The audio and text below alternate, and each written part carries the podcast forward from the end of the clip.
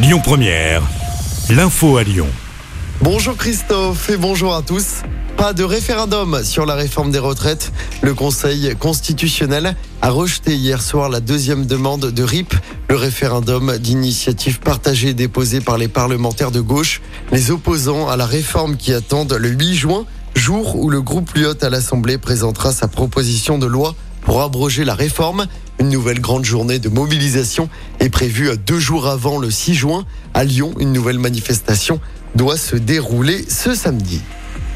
Plusieurs condamnations après les violences en marge de la manifestation du 1er mai à Lyon.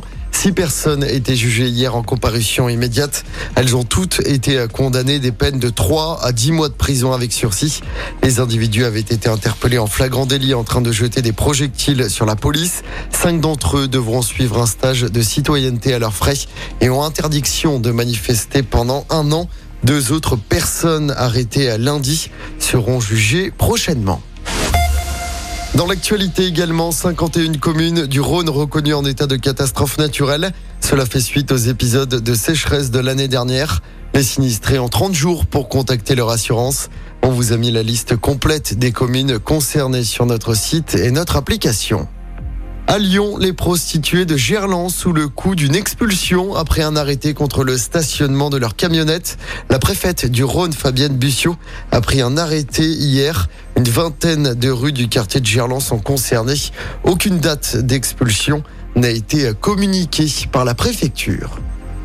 L'actualité, c'est aussi le déplacement du chef de l'État. Emmanuel Macron va se rendre dans un lycée professionnel de Charente-Maritime pour exposer les modifications qu'il souhaite apporter à la filière.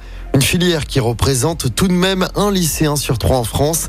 Parmi les annonces attendues, les stages obligatoires qui pourraient être rémunérés dès la seconde.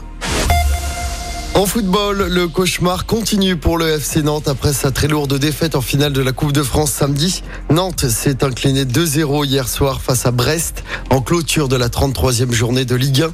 Les Canaries sont relégables ce matin. Je rappelle que l'OL jouera dimanche après-midi face à Montpellier au Groupama Stadium lors de la 34e journée du championnat.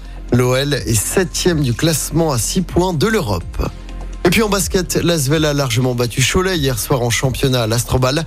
Victoire 98 à 69. Grâce à cette belle victoire, la Villers-Banais remonte à la troisième place du classement. Écoutez votre radio Lyon Première en direct sur l'application Lyon Première, lyonpremière.fr et bien sûr à Lyon sur 90.2 FM et en DAB+. Lyon Première